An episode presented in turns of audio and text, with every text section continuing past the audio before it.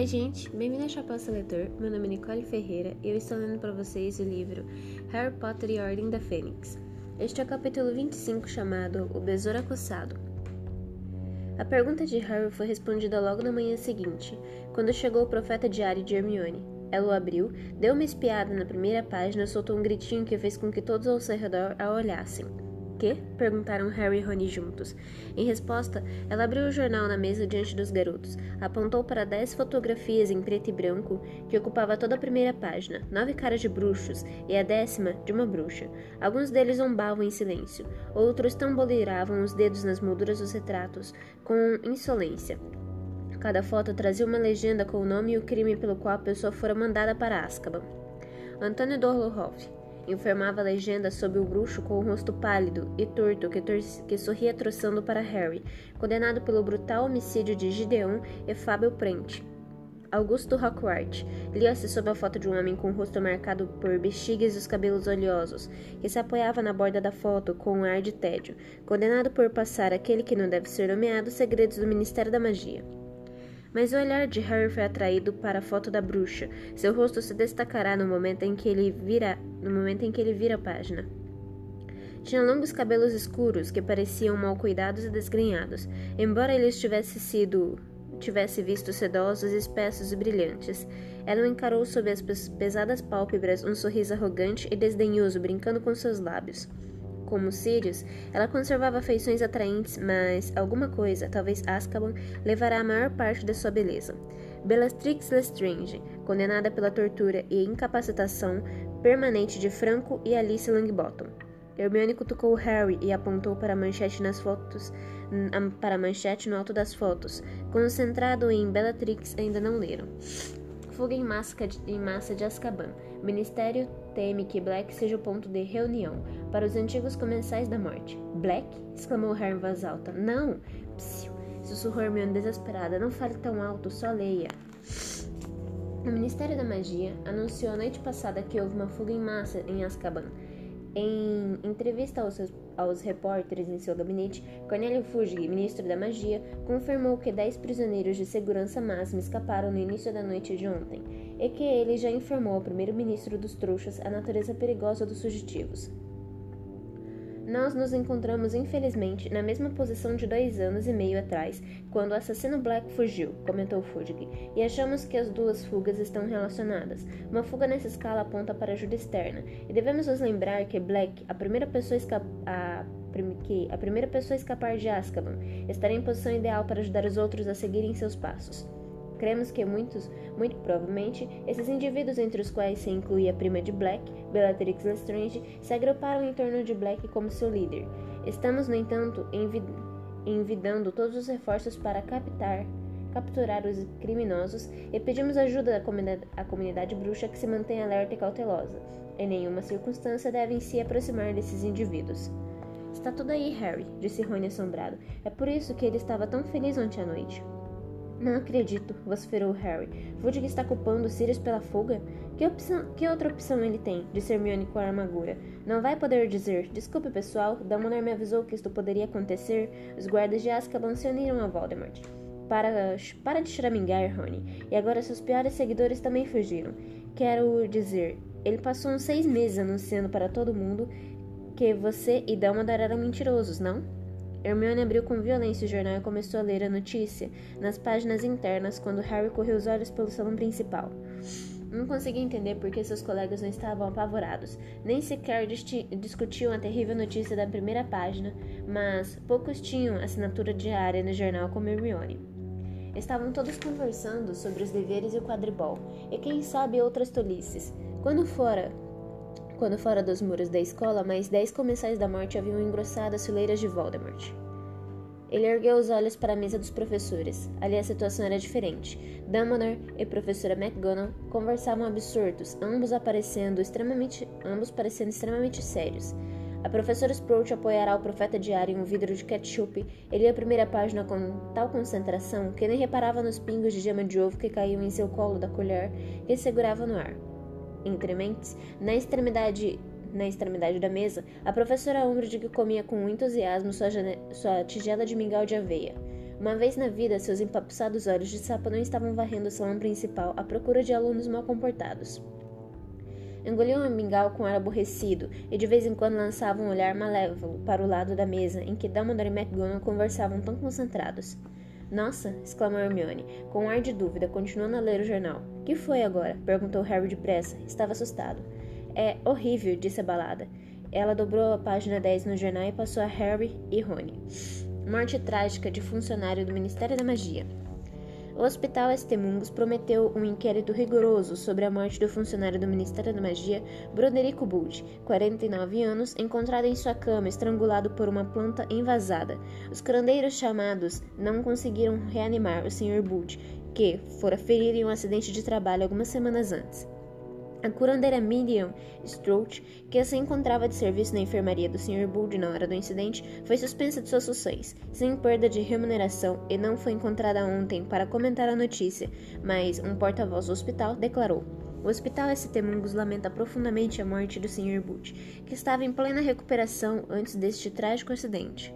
Temos diretrizes rigorosas para as decorações permitidas em nossas enfermarias, mas aparentemente a curandeira Strout muito atarefada durante o período natalino, não percebeu o perigo da planta cabeceira do Sr. Butch. À medida que sua fala e imobilidade melhoravam, a curandeira Strout encorajou o Sr. Butch a cuidar sozinho da planta, sem saber que não era uma inocente diafonina, mas uma muda de visgo do diabo, que ao ser tocada pelo convalescente, Sr. Bud estrangulou instantaneamente. O St. Mungus ainda não soube explicar a presença da planta e pede a quem tiver alguma informação para se apresentar. Bud, repetiu Rony. Bud, me lembra alguma coisa? Nós o vimos, cochichou Hermione, no. Mungus, lembra? Estava na cama de fronte a Laquarte, deitado, olhando para o teto, e vimos o visgo do diabo chegar. Ela, a curandeira, disse que era presente de Natal. Harry foi se lembrando da história. Uma sensação de horror começou a subir como um bilha sua boca. Como foi que não reconhecemos o visgo? Nós já ouvimos antes. Poderíamos ter impedido isso de acontecer. Quem espera que um visgo de diabo apareça em um hospital disfarçado de plantinha ornamental? Perguntou Rony aspera asperamente. Não é nossa culpa. Quem a mandou para o cara é que é culpado. Deve ter sido uma perfeita anta. Por que não verificou o que estava comprando? Ah, Rony, nem vem, disse Hermione trêmula. Não acho que alguém envasasse o visgo sem saber que teria, tentaria matar quem o tocasse. Isso foi homicídio, e homicídio engenhoso. Se a planta foi enviada anonimamente, como é que alguém vai descobrir quem a mandou? Harry não estava pensando no visgo do diabo. Estava se lembrando de um homem de rosto macilento que entrava no nível do átrio, quando tomaram o elevador para o nível 9 do ministério, no ministério no dia de sua audiência. Eu conheci o Bud, disse lentamente. Eu ouvi-o no ministério quando fui com seu pai. O queixo de Rony caiu. Eu ouvi papai, papai falar dele em casa. Ele era um inominável, trabalhava no departamento de mistérios. Os garotos se entreolharam por um momento. Então Hermione tornou a puxar o jornal para ela. Estudou por um momento as fotos dos dez comensais da morte positivos na primeira página e então ficou de pé de repente. Aonde é que você vai? perguntou Rony surpreso. Enviar uma carta, disse Hermione, atirando a mochila por cima do ombro. Bom, não sei se. Mas vale a pena tentar. Eu não sou a única que pode. Detesto quando ela faz isso, resmungou Rony ao se levantar com, com Harry para saírem sem pressa do salão principal. Será que ia morrer se nos dissesse o que pretende fazer? Ao menos uma vez? Só levaria mais dez segundos. E Hagrid? Hagrid estava parado à porta do salão principal, esperando uma turma de alunos da Corvinal passar. Continuava tão machucado quanto no dia em que voltará da sua missão aos gigantes. E havia um novo corte na ponta do seu nariz. Tudo bem, vocês dois? Disse fazendo esforço para sorrir, mas só conseguindo produzir uma careta de dor. Você está ok, Hagrid? Perguntou Harry, acompanhando na esteira dos alunos da Corvinal. Ótimo, ótimo, respondeu Hagrid, assumindo sem sucesso um tom displicente. Assinou e por pouco não bateu na assustada professora Vector, que ia passando. Ocupado, você sabe, o de sempre. Aulas para preparar, uma salamandra tiveram podridão nas escamas. Estou em observação. Está em observação? repetiu Rony, em voz alta, de modo que vários alunos próximos olharam curiosos. Desculpe, quero dizer, você está em observação? sussurrou. Eu não esperava outra coisa, para falar a verdade. Vocês talvez não tenham percebido, mas a inspeção não correu muito bem, entendem? Em todo caso, ele deu um profundo suspiro. Melhor eu ir esfregar mais um pouco de pimenta nas salamandras, ou os rabos delas vão cair. Até mais, Harry, Rony. Ele saiu pesadamente pela porta da frente e desceu a escada em direção aos terrenos molhados. Harry ficou observando-o se afastar, imaginando quantas más notícias ele poderia suportar. O fato de estar em observação o fato de Hagrid estar em observação tornou-se conhecido em toda a escola nos dias seguintes, mas, para a indignação de Harry, quase ninguém pareceu se incomodar. Na verdade, algumas pessoas, entre as quais se destacavam Draco Malfoy, pareciam decididamente felizes. Quanto à morte estranha de um obscuro funcionário do Ministério da Magia da ST no ST Mungus, Harry, Ron e Hermione pareciam ser as únicas pessoas que sabiam ou se importavam. Havia apenas um tópico de conversa nos corredores agora: os dez comensais da morte fugitivos, cuja história finalmente se enfrutará pela escola através dos poucos que liam jornais. Vavam boatos de que alguns dos condenados tinham sido vistos em Hogsmeade, que deviam estar escondidos na Casa dos Gritos e que iam invadir Hogwarts, tal como haviam dito sobre Sirius um dia. Os que pertenciam à família, de, à família Bruxas tinham sido criados ouvindo o nome dos Comensais da Morte com quase tanto medo quanto de Voldemort. Os crimes que haviam, que haviam cometido durante o reinado de terror do Lorde das Trevas eram lendários. Havia parentes das vítimas entre os alunos de Hogwarts, que agora se viam transformados em involuntários objetos de uma fama indireta e sinistra quando passavam pelos corredores. Susana Bones, cujo tio e tia e primos tinham morrido pela mão de, de, um dos dez, comentou infeliz durante uma aula de herbologia que agora tinha uma boa ideia de como Harry se sentia. Eu não, e não sei como você suporta. É horrível, disse ela sem rodeios, despejando um instrumento demais em sua bandeja de mudinhas, de boca de guincho, fazendo-se torcerem e estrilharem, incomodadas. É verdade que Harry, ultimamente, voltará a ser comentado aos sussurros e apontado nos corredores. Contudo, achava ter percebido uma ligeira diferença no tom dos colegas. Agora pareciam curiosos, em vez de hostis. Eu uma ou duas vezes teve certeza em ouvir fragmentos de conversa que surgiram, que as pessoas não estavam satisfeitas com a versão do profeta de como e por que os comensais da morte tinham conseguido escapar da fortaleza de Azkaban. Em sua confusão e medo, os que duvidavam estavam se voltando para uma explicação de que conheciam, a que Harry e Dumbledore vinham apresentando desde o ano anterior. Não era apenas a atitude dos estudantes que havia mudado. Agora era bem comum deparar com dois ou três professores conversando em sussurros urgentes nos corredores, interrompendo a conversa no momento em que viam os alunos se aproximarem. Obviamente, eles não podem mais conversar na sala de professores, comentou Hermione em voz baixa, quando ela, Harry e Rony passaram um dia por professora McGonagall, Flitwick e Sprout, agrupados à porta da sala de feitiços, não com a Umbridge por lá, você acha que eles sabem de alguma novidade? perguntou Rony, espiando por cima do ombro para os três professores. Se souberem, não vamos saber, não é? falou Harry irritado. Não depois do decreto. Em que número estamos agora? Pois havia aparecido novo aviso no quadro, nos quadros das casas da manhã seguinte à fuga de Azkaban.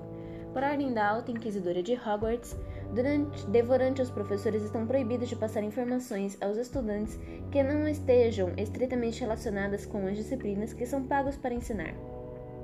A ordem acima está de acordo com o Decreto Educacional número 26, assinado Dolores Joana Umbridge, Dolores Joana Umbridge, Alta Inquisidora.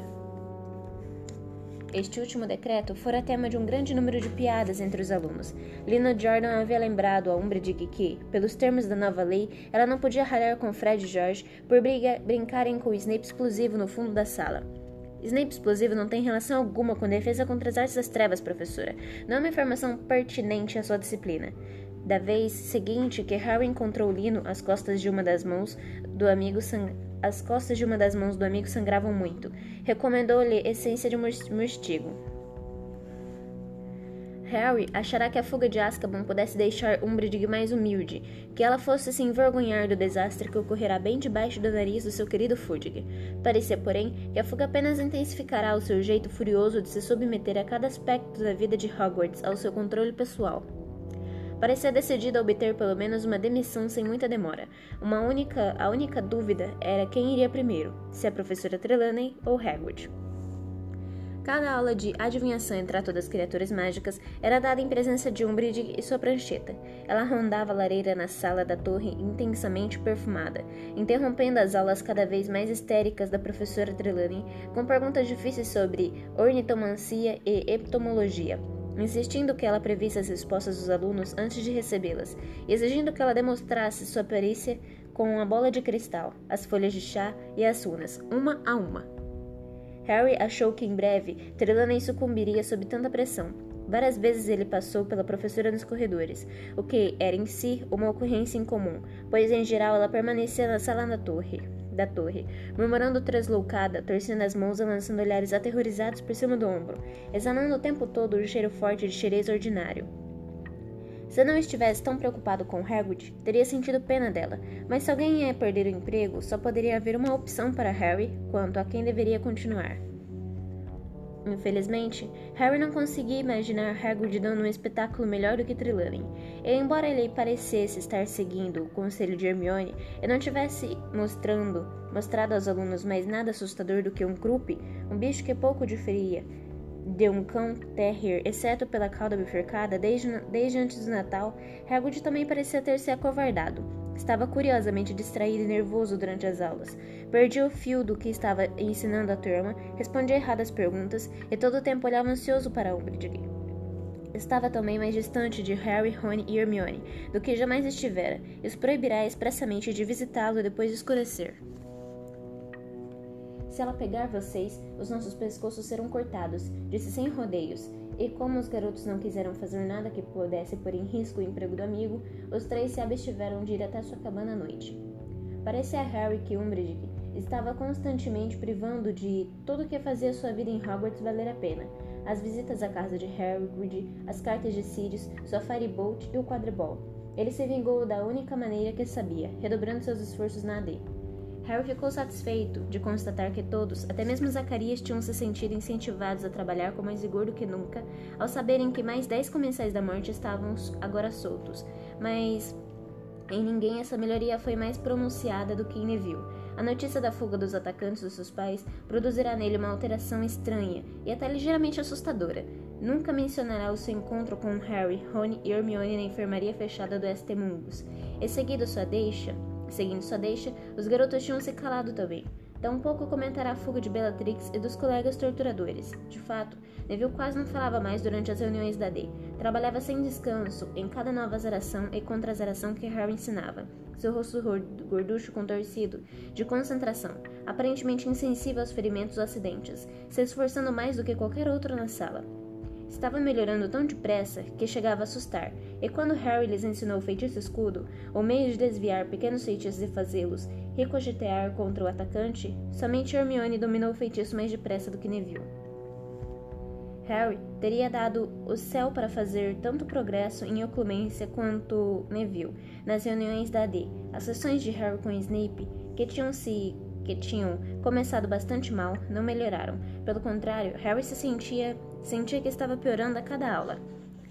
Antes de começar a estudar oclumência, sua cicatriz formigava ocasionalmente durante a noite, ou então em seguida a um dos estranhos vislumbres dos pensamentos ou emoções de Voldemort, que capturava de vez em quando. Agora, no entanto, sua cicatriz quase nunca parava de formigar, e muitas vezes ele sentia súbitos assomos de irritação ou alegria, alheios muitas vezes alheios ao que estava lhe acontecendo no momento, que eram sempre acompanhados por uma ferroada particularmente dolorosa na cicatriz. Ele tinha a terrível impressão de que estava se transformando, se transformando aos poucos em uma espécie de antena alinhada com as mínimas flutuações do humor de Voldemort. E tinha a certeza de poder remontar esse aumento de sensibilidade à primeira aula com Snape.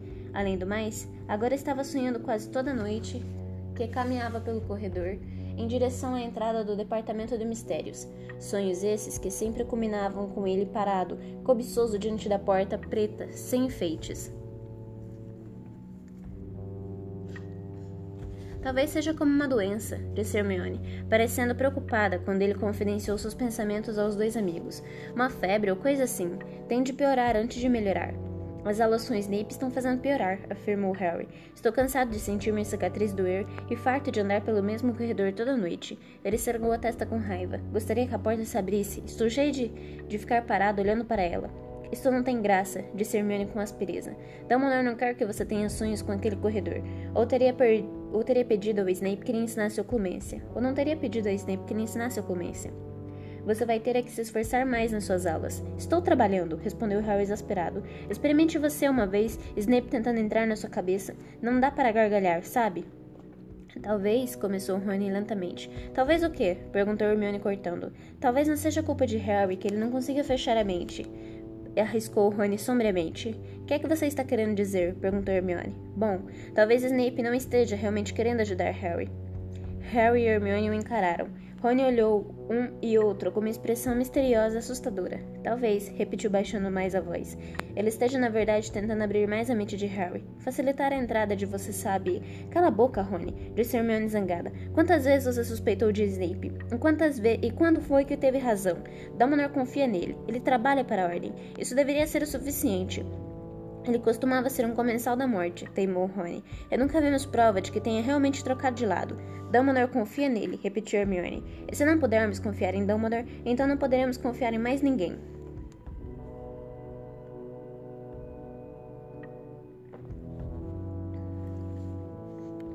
Com tanto com se preocupar e tanto para fazer, uma assustadora quantidade de deveres que frequentemente mantinham os quintanistas trabalhando até depois da meia-noite, as reuniões secretas da AD e as aulas regulares de Snape, o mês de janeiro parecia ter passado com alarme, alarmante rapidez. Antes que Harry desse por isso, fevereiro chegará, trazendo um tempo mais úmido e mais quente e a perspectiva da segunda visita do ano a Hogsmeade. Harry tivera muito pouco tempo para gastar em conversas com o Cho, desde que haviam concordado em visitar a vila juntos, mas de repente viu-se diante da perspectiva de passar o dia dos namorados todo em sua companhia.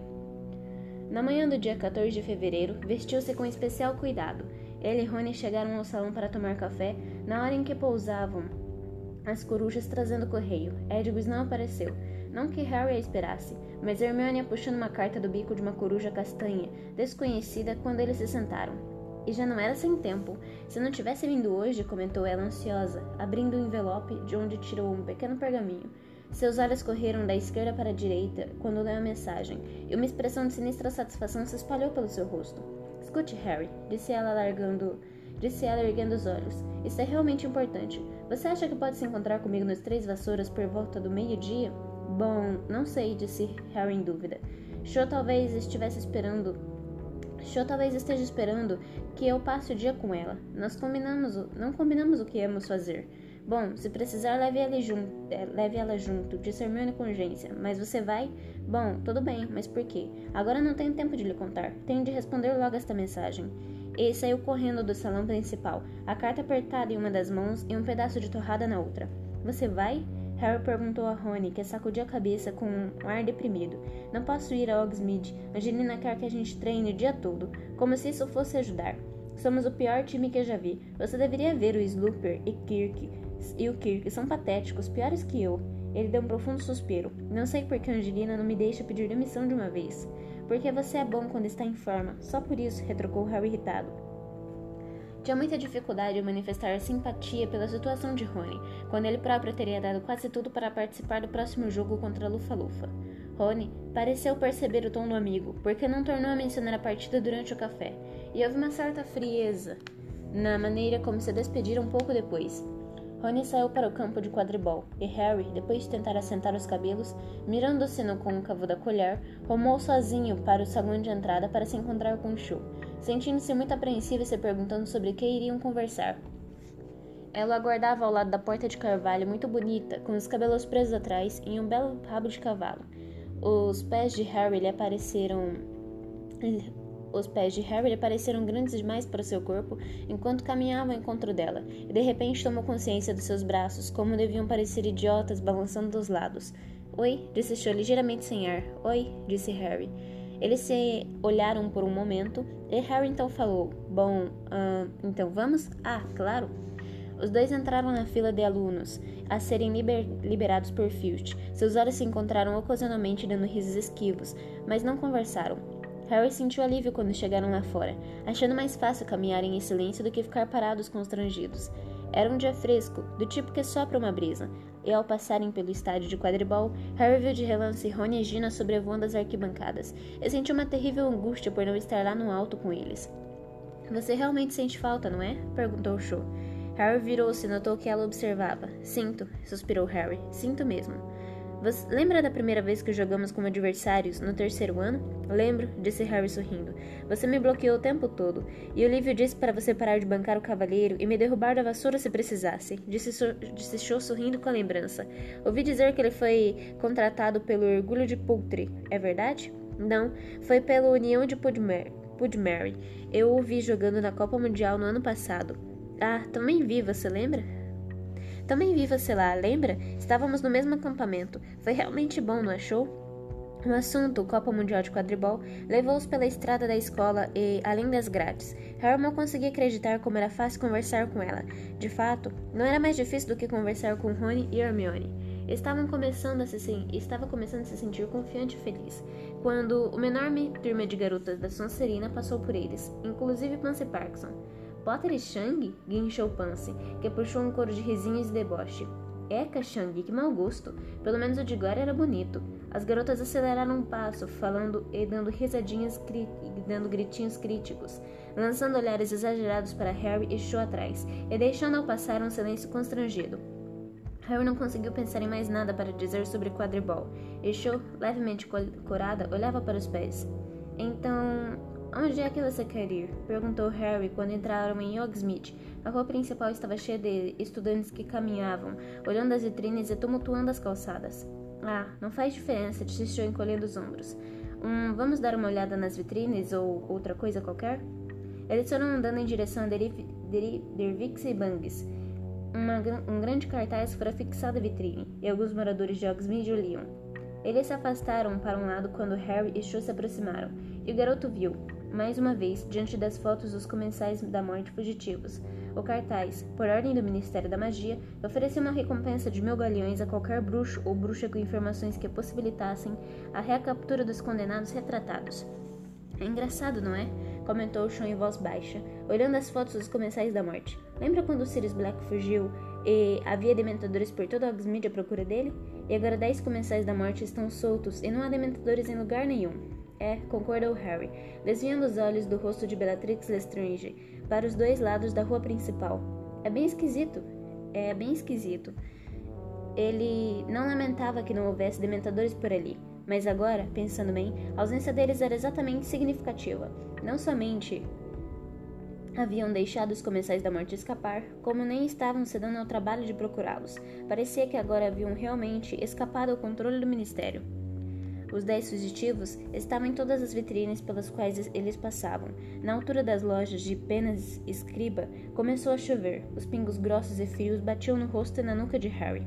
Ah, quer tomar café? perguntou Cho hesitante, quando a chuva começou a, sair, a cair com mais intensidade. Ah, vamos? disse Harry olhando ao redor. Aonde? Ah, tem um lugar realmente gostoso ali adiante. Você nunca esteve no Madame Pudfoot? perguntou ela animada, conduzindo por uma por uma rua lateral a uma pequena casa de chá em que Harry nunca reparará antes. Era um lugarzinho apertado e cheio de vapor, onde tudo parecia ter sido decorado com laços e babadinhos, lembrando a Harry desagradavelmente a sala de Umbridge. É bonitinho, não é? perguntou Cho alegremente. Ah, é, respondeu Harry sem sinceridade. Olhe, ela preparou uma decoração para o, dia, para o dia dos namorados, disse Cho, apontando para os querubins dourados que paravam sobre as mesinhas circulares, e que, a intervalos, deixavam cair confete sobre os fregueses. Ah! Os dois se sentaram à última mesa que restava, ao lado da janela embaçada. Rogério Davis, capitão do time da quadribol, estava sentado a menos de meio metro com uma lourinha bonita, de mãos dadas. A cena fez Harry se sentir pouco à vontade, particularmente quando, ao correr os olhos pela loja, viu que só havia casais, todos de mãos dadas. Talvez Cho esperasse que ele segurasse a mão dela. Que posso servir a vocês, queridos? perguntou Madame Podfoot, uma mulher muito corpulenta, com um coque negro e brilhante, espremendo-se entre a mesa deles e a de Rogério com grande dificuldade. Dois cafés, por favor, pediu Cho. No intervalo que levou para os cafés chegarem, Rogério Davis e a namorada começaram a se beijar em cima do açougueiro. Harry gostaria que não tivessem feito. Sentia que Davis estava estabelecendo um padrão com o qual Shaw logo iria querer que ele competisse. Sentiu seu rosto começar a esquentar e tentou olhar para a janela. E tentou olhar pela janela, mas estava tão embaçada que não dava para ver a rua lá fora. Para adiar o momento em que teria de olhar para Cho, Harry os olhos como se estivesse examinando a pintura e recebeu um punhado de confete no rosto, lançado pelos querubins. Passados mais alguns minutos penosos, Shaw mencionou Umbridge. Harry aproveitou a oportunidade com alívio e passaram alguns momentos divertidos xingando-a, mas como o assunto já fora examinado tão plenamente durante as reuniões da AD, não durou muito tempo. O silêncio tornou a cair. Harry estava muito consciente dos barulhos de mastigar e engolir da mesa ao lado, e procurou desesperadamente mais alguma coisa para falar. Ah, escute aqui. Você quer ir comigo aos três, três vassouras na hora do almoço? Preciso me encontrar com Hermione Granger lá. Enxergou as sobrancelhas. Você precisa se encontrar com Hermione Granger? Hoje? É, bom, ela me pediu, então achei que tudo bem. Você quer ir comigo? Ela. Ela disse que tudo bem se fosse. Ah, bom, que simpática. Mas eu não parecia ter achado nada simpático. Pelo contrário, seu tom foi frio e de repente ela assumiu um ar hostil. Mas alguns minutos se passaram em total silêncio. Harry tomando seu café tão depressa que logo precisaria de outro. Ao lado, Rogério e a namorada pareciam estar colados pelos lábios. A mão de Choi estava em cima da mesa, ao lado do seu café, e Harry começou a sentir o impulso crescente de segurá-la. Então segure, disse a si mesmo, enquanto uma fonte de pânico e excitação jorrava em seu peito. Estique a mão e segure-a. Surpreendentemente, surpreendente como era mais difícil esticar o braço 30 centímetros e tocar a mão dela do que capturar um pomo passando veloz no ar. Mas, na hora em que estendeu a mão, Jo retirou ela da mesa. Estava agora observando Rogério beijando a namorada com uma expressão levemente interessada. Ele me convidou para sair, sabe? Disse em voz baixa. Há umas duas semanas, o Rogério, mas eu não aceitei. Harry, que agarrara o açucareiro para justificar seu gesto repentino, não conseguia entender por que Choi estava lhe dizendo aquilo. Se queria estar sentada na mesa ao lado, sendo calorosamente beijada por Roger Davis, então por que concordará em vir com ele?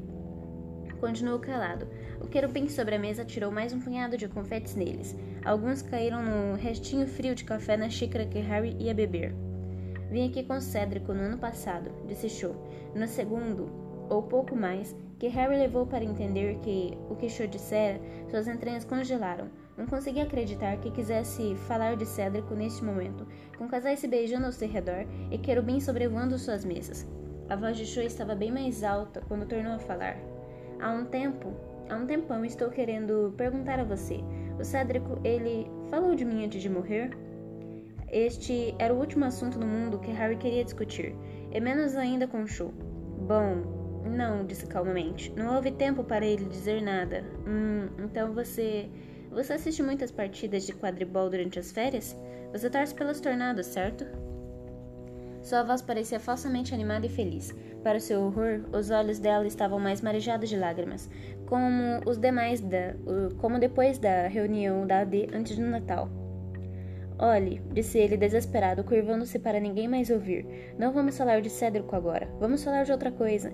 Mas aparentemente dissera a coisa errada. Pensei, disse Cho com as lágrimas salpicando a mesa. Pensei que você entenderia. Preciso falar nisso. Com certeza você também precisa falar. Quero dizer, você viu acontecer, não viu? Tudo estava saindo errado como em um pesadelo. A namorada de Rogério até descolará dele para apreciar. Bom, eu falei nisso, disse Harry no sussurro, com Rony e Hermione, mas... Ah, você fala com Hermione Granger, disse Cho com a voz aguda, o rosto agora brilhante de lágrimas. Outros tantos casais que se beijavam pararam para olhar. Mas não quer falar comigo. Talvez fosse melhor se a gente simplesmente pagasse a conta e você fosse se encontrar com Hermione Granger, como é óbvio que quer fazer. Harry encarou-a, absolutamente perplexo, enquanto ela apanhava o guardanapo de babadinhos e secava o rosto. Chu, disse ele com a voz fraquinha, desejando que Rogério agarrasse a namorada e recomeçasse a beijá-la para impedi-la de ficar encarando os dois. Vá embora então, disse a garota, chorando no guardanapo. Não sei por que você me convidou para sair para começar. Se combinou se encontrar com outras garotas depois de mim. Quanto, quantas mais você vai encontrar depois da Hermione? Não é nada disso, disse Harry, e estava tão aliviado de finalmente compreender o motivo do aborrecimento de Cho que riu, o que percebeu uma fração de segundos depois, tarde demais, que também foi um erro. Cho se levantou. A sala estava silenciosa todos os, e todos os observavam. A gente se vê por aí, Harry, disse ela teatralmente, e soluçando um pouco, precipitou-se para a porta, abriu-a com violência e saiu para a chuva intensa. Cho! Harry a chamou, mas a porta já se fechará com um tilindar musical. Fez um absoluto silêncio na casa de chá. Todos os olhares convergiram para Harry. Ele atirou um galeão na mesa, sacudiu o confete dos cabelos e saiu atrás de Cho. Chovia pesado e ela não estava à vista. Havia simples... Harry simplesmente não entendia o que acontecerá. Há meia hora eles estavam se entendendo bem. mulheres, resmungou com raiva, chapinhando pela rua lavada de chuva, com as mãos no bolso. Afinal, para que é que ela queria falar do Cédrico? Por que está sempre querendo puxar um assunto que a faz agir como se fosse uma mangueira humana? Ele virou, ele virou à direita e saiu correndo, espanando água, e alguns minutos depois chegava à porta dos três, do Três Vassouras. Sabia que era cedo demais para se encontrar com Hermione, mas achou que provavelmente haveria alguém lá com quem ele pudesse passar o tempo. Sacudiu os cabelos molhados para afastá-los e relanceou o olhar pela sala. Hagrid estava sentado sozinho, em um canto, parecendo infeliz. Oi, Hagrid, chamou Harry, espremendo-se entre as mesas cheias e puxando uma cadeira para se sentar ao lado do amigo. Hagrid deu um pulo e olhou para baixo, como se mal reconhecesse. O garoto notou que havia dois novos cortes e vários hematomas em seu rosto. Ah, é você, Harry. Você está bom? Estou ótimo, mentiu Harry, mas ao lado do, maltra do maltratado e tristonho Hagrid, sentiu que não tinha muito do que se queixar. Ah, você está ok? Eu? Ah, estou ótimo, Harry, ótimo. Ele olhou para o fundo do caneco de estranho, do tamanho de um balde, e suspirou. Harry não sabia o que dizer. Ficaram lado a lado em silêncio por um momento. Então Hagrid disse abruptamente: Estamos no mesmo barco. Você e eu não estamos, Harry? Hã? É, disse, já disse isso antes. Os dois forasteiros, por assim dizer, comentou Hagrid acenando a cabeça sensatamente. E os dois órfãos. É, os dois órfãos. Ele tomou um longo gole. Faz diferença ter uma família decente. Meu pai era decente. E seu pai e sua mãe eram decentes. Se tivessem vivido, a, vi a vida teria sido bem diferente, hein? É, suponho que sim, concordou Harry com cautela. Hagrid parecia estar num estado de ânimo muito estranho. Família, disse sombriamente. Podem dizer o que quiserem. Sangue é importante. E enxugou um fio de lágrima que escorria do olho. Hagrid, perguntou Harry incapaz de se conter. Onde é que você está arranjando todos esses ferimentos? E exclamou Hagrid, parecendo assustado. Que ferimentos? Todos esses aí, disse Harry apontando para o seu rosto.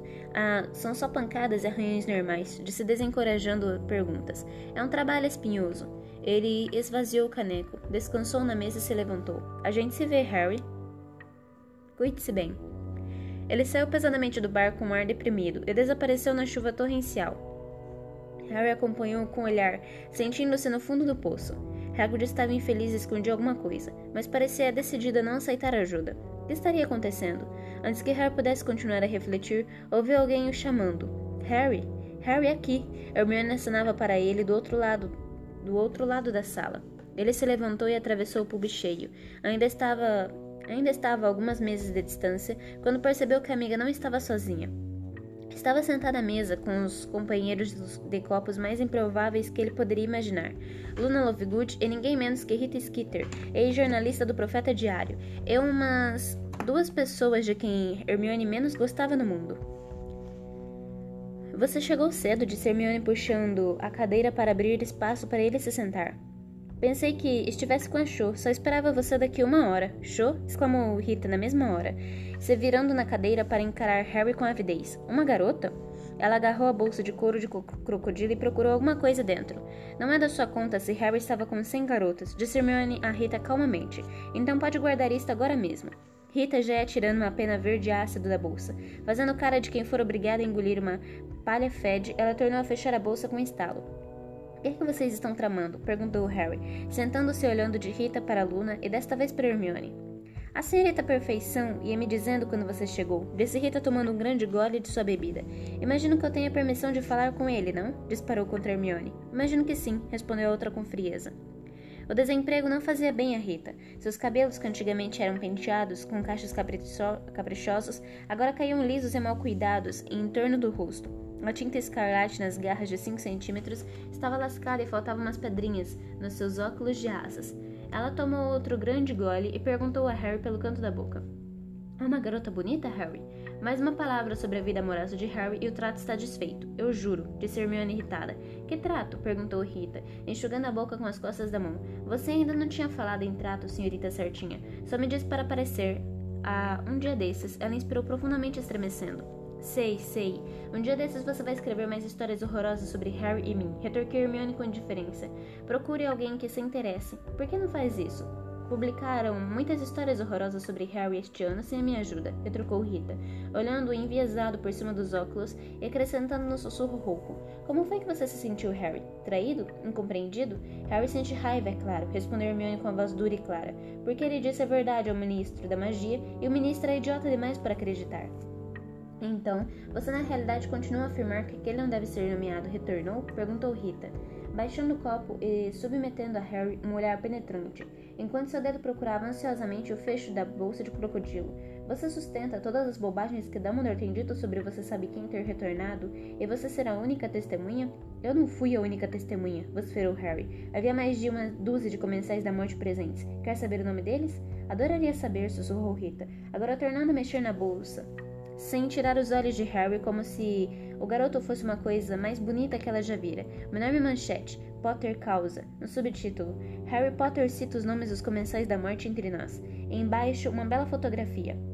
Adolescente perturbado que sobreviveu a um ataque de você sabe quem. Harry Potter, 15 anos, provocou indignação ontem ao acusar membros respeitáveis e destacados da comunidade bruxa de serem comensais da morte. A pena de repetição rápida já estava na mão da Harry Potter e a meio caminho da boca, quando a expressão arrebatada em seu rosto se desfez. Mas, naturalmente, disse baixando a pena e, a pena e fuzilando Hermione com o olhar. A, senhora a senhorita Perfeição não iria querer ver essa história divulgada, não? Na verdade, disse Hermione com meiguice, exatamente o que a senhora Perfeição deseja. Rita arregalou os olhos para Hermione. E Harry também. Luna, por outro lado, cantarolou baixinho como se sonhassem. Weasley é o nosso rei. E mexeu sua bebida com uma cebola de coquetel na ponta de um palito. Você quer que eu noticie o que ele diz a respeito daquele que não deve ser nomeado? Perguntou Rita Hermione em tom abafado. Quero. A história é verdadeira, todos os fatos, exatamente como Harry os conta.